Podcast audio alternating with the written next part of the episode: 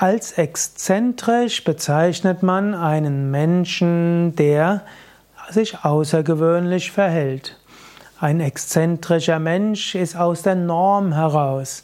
Letztlich Zentrum heißt ja irgendwo auch Mitte. Ein exzentrischer Mensch handelt nicht so, wie die Mitte der Gesellschaft handelt. Er ist irgendwo anders.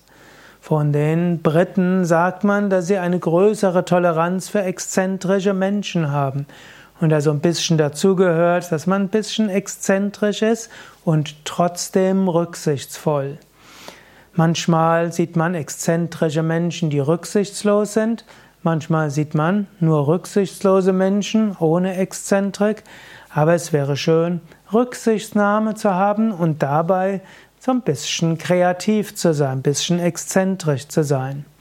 Okay, die meisten Menschen würden vermutlich mich nicht als exzentrisch bezeichnen.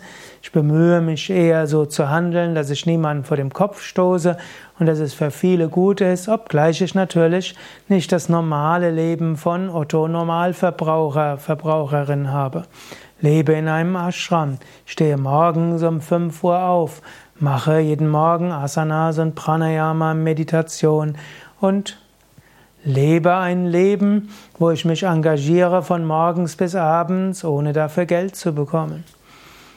Vielleicht doch irgendwie ein bisschen exzentrisch. Aber es gibt andere, die sind viel exzentrischer.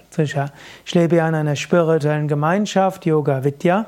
Und auf der einen Seite gilt es, dass wir als Gemeinschaft zusammenhalten, da muss man sich anpassen an die Normen eben der Gemeinschaft.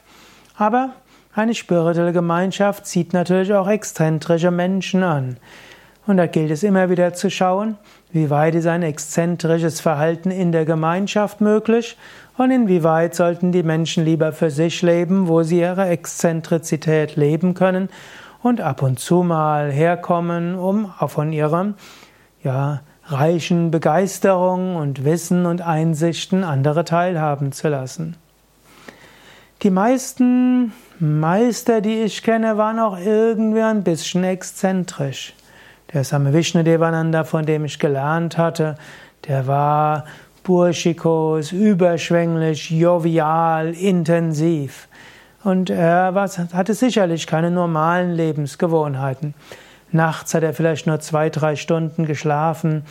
Er hat auch abends um 12 Uhr noch äh, telefoniert mit äh, seinen Schülern oder denjenigen, die in Verantwortungspositionen in seiner weltweiten spirituellen Gemeinschaft waren. Er konnte einen zu jeder Tag- und Nachtzeit aus dem Bett holen. Und er hat zwischendurch dann auch tagsüber hm, eine halbe Stunde sich hingelegt für eine tiefen Entspannung, vielleicht ein Nickerchen. Er ist plötzlich mal für ein halbes Jahr weg gewesen, ohne irgendjemand etwas zu sagen. Hatte schon seine exzentrischen Aspekte. Aber er war jemand, dem es um das Gute in allen ging. Er hatte keine Angst vor irgendetwas. Und er wollte anderen helfen und dienen und hat das gemacht, was er vom Herzen her gespürt hat, was hilfreich ist für andere. Kennst du besonders exzentrische Menschen, denen du vielleicht auch einiges verdankst?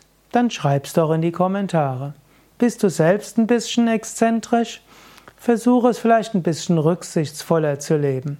Mach es anderen einfacher, dass sie dich so nehmen können, wie du bist.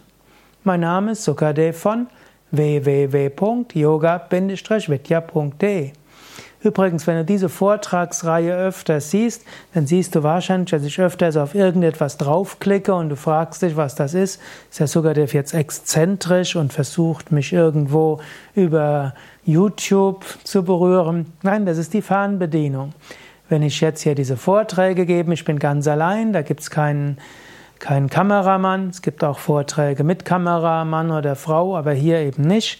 Und wenn du das siehst, das ist eben eine Fernbedienung drücke ich auf den roten Knopf und dann hört dieses Video auf. Manchmal geht es nicht auf Anhieb, da muss ich mehrmals drauf drücken. So, damit verabschiede ich mich und wünsche dir alles Gute. Om Shanti.